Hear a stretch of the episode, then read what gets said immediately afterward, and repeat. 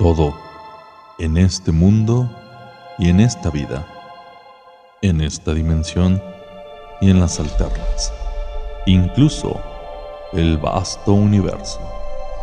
Todo tiene un lado oscuro. El podcast donde encontrarás esta parte oculta de personalidades, hechos, situaciones reales, actividades paranormales, realidad, ficción, incluso tú, incluso yo. Todo tiene su lado oscuro.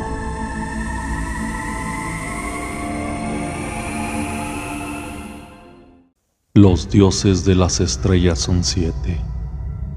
Tienen siete sellos, los cuales pueden usarse uno a la vez.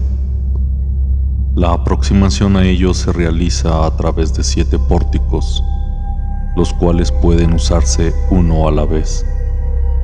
Poseen siete colores, siete esencias materiales y cada uno un escalón separado en la escalera de luces. Los caldeos tenían un conocimiento imperfecto de estos, aunque comprendían la escalera y algunas de las fórmulas. Sin embargo, no disponían de las fórmulas para atravesar los pórticos, con la excepción de una, sobre la cual está prohibido hablar. El paso por el pórtico le brinda al sacerdote el poder y la sabiduría para utilizarla. Queda capacitado para controlar los asuntos de su vida de manera más perfecta que antes. Muchos se han contentado solo con atravesar los tres primeros pórticos y luego detenerse y cesar el avance, disfrutando de los beneficios que encontraron en las esferas preliminares. Pero esto es algo maligno, ya que no están equipados para repeler el ataque del exterior que provoca tal proceder, y su pueblo llorará por su seguridad, que jamás hará acto de presencia. Por lo tanto, sitúen su cara en dirección al objetivo final y esfuércense por avanzar hacia las estrellas más lejanas, aunque ello signifique su propia muerte, porque esa muerte será un sacrificio a los dioses, para que éstos, complacidos, no olviden a su pueblo. Entonces los Sonei y sus atributos son los siguientes.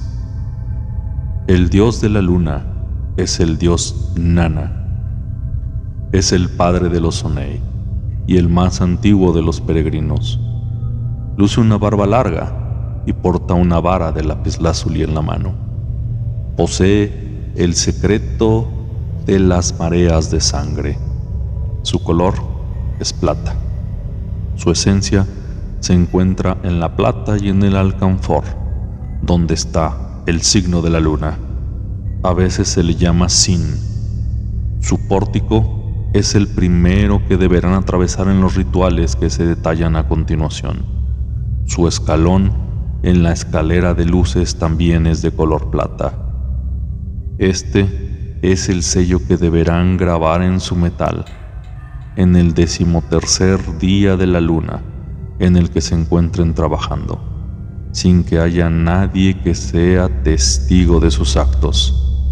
Al acabar, deberán envolverlo en un cuadrado de la más fina seda y dejarlo reposar hasta el momento en que deseen utilizarlo. Entonces solo deberán sacarlo cuando el sol se haya puesto. Ningún rayo de sol ha de posarse sobre el sello si no quieren que quede anulado y se vean obligados a producir uno nuevo. El número de Nana es el 30. El dios de Mercurio es Nebo. Se trata de un espíritu muy viejo con una barba larga. Es el guardián de los dioses y del conocimiento de la ciencia. Lleva una corona de cien cuernos y la túnica larga del sacerdote.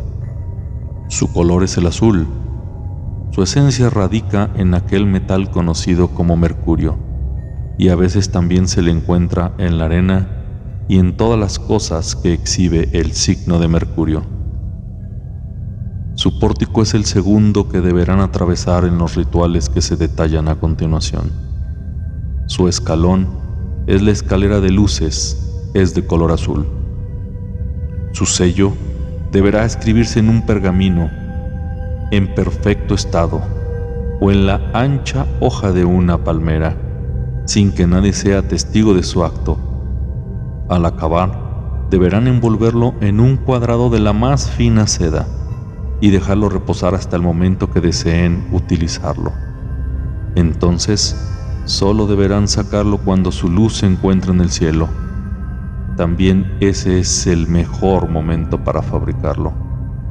El número de Nebo es el 12. La diosa de Venus es la más excelsa reina Inanna, llamada por los babilonios Ishtar es la diosa de la pasión, tanto del amor como de la guerra. Dependiendo de su signo y del momento de su aparición en los cielos, su porte es el de una dama muy hermosa, acompañada de leones, y comparte una sutil naturaleza astral con el dios de la luna, Nana.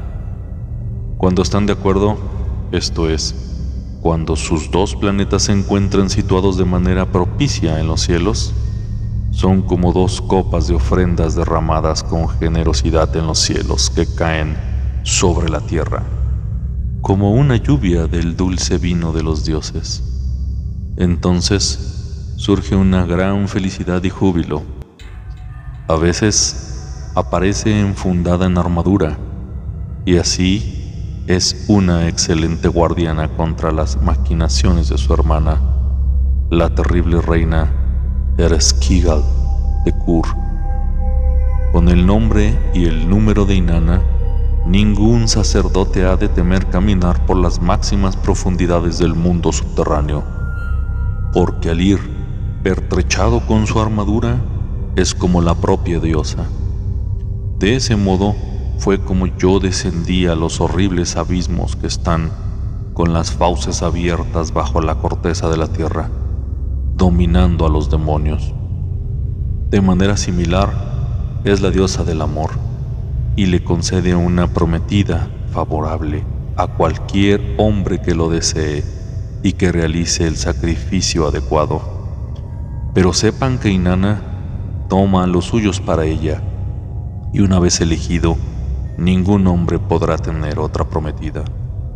Su color es el blanco más puro su manifestación se produce en el cobre y en las flores más hermosas, al igual que en las más tristes muertes del campo de batalla, que es la flor más bella de dicho lugar. Su pórtico es el tercero que deberán atravesar en los rituales que se detallan a continuación, donde su corazón querrá detenerse, pero giren su rostro hacia el sendero que conduce más allá, porque ese es su objetivo verdadero a menos que la diosa te elija a ti. Su escalón en la escalera de las luces, construido hace mucho tiempo en Babilonia y en Ur, es blanco. Este es su sello que deberán grabar en cobre cuando Venus esté exaltada en los cielos, sin ningún testigo de su acto. Al acabar, deberán envolverse en la seda más pura y guardando en un sitio seguro para sacarlo únicamente en cualquier momento cuando surja la necesidad. El número de Inanna es el 15, por el cual se le conoce con frecuencia en los encantamientos de la dispensación. El dios del sol es el señor Shamash, hijo de Nana. Ocupa un trono de oro, lleva una corona de dos cuernos, empuña un cetro en alto en su mano derecha y un disco flamígero en su vida enviando rayos en todas direcciones. Es el Dios de la luz y de la vida. Su color es el oro. Su esencia se encuentra en el oro y en todos los objetos y plantas dorados. A veces se le llama Udu. Su pórtico es el cuarto que deberán atravesar en los rituales que se detallan a continuación. Su escalón en la gran escalera de luces es de oro este es su sello, deberán grabarlo en oro cuando el sol se encuentre exaltado en los cielos, estando solos en la cima de una montaña o en algún lugar próximo a los rayos, pero solos. Al acabar, deberán envolverlo en un cuadrado de la más fina seda y dejarlo reposar hasta que llegue el momento en que lo necesiten. El número de Shamash es el 20. El dios de Marte es el poderoso Nergal. Tiene la cabeza de un hombre en el cuerpo de un león y porta una espada y un mayal. Es el dios de la guerra y de la suerte de las guerras. A veces se pensó que era un agente de los antiguos, ya que moró durante un tiempo en Kuta. Su color es el rojo oscuro. Su esencia se encuentra en el hierro y en todas las armas hechas para derramar la sangre de los hombres y animales. Su pórtico es el quinto que verán cuando atraviesen las zonas en los rituales que se detallan a continuación. Su escalón en la escalera de luces es rojo. Su sello deberá grabarse en una lámina de hierro o en un papel bañado con sangre cuando Marte esté exaltado en los cielos. Mejor que se haga por la noche, lejos de los hábitats de hombres y animales, donde nadie puede verlos u oírlos. Primero ha de ser envuelto en una tela gruesa, luego en fina seda, guardándolo hasta que surja el momento en que lo necesiten. Mas han de tener cuidado en no usar este sello de forma precipitada pues se trata de una afilada espada. El número de Nergal es el 8. El dios de Júpiter es el señor de los magos, Marduk Curius, el del hacha de doble filo. Marduk nació de nuestro padre Enki para luchar contra las fuerzas de los antiguos, a las que derrotó en poderosa lucha. Sometió a los ejércitos del mal y sojuzgó a la reina de los antiguos. Esa serpiente está muerta, pero sueña. El consejo de los dioses mayores le concedió a Marduk 50 nombres y poderes que retiene hasta hoy. Su color es el púrpura. Su esencia se halla en el estaño y en el latón. Su pórtico es el sexto con el que se encontrarán a medida que sigan los rituales que se detallan a continuación.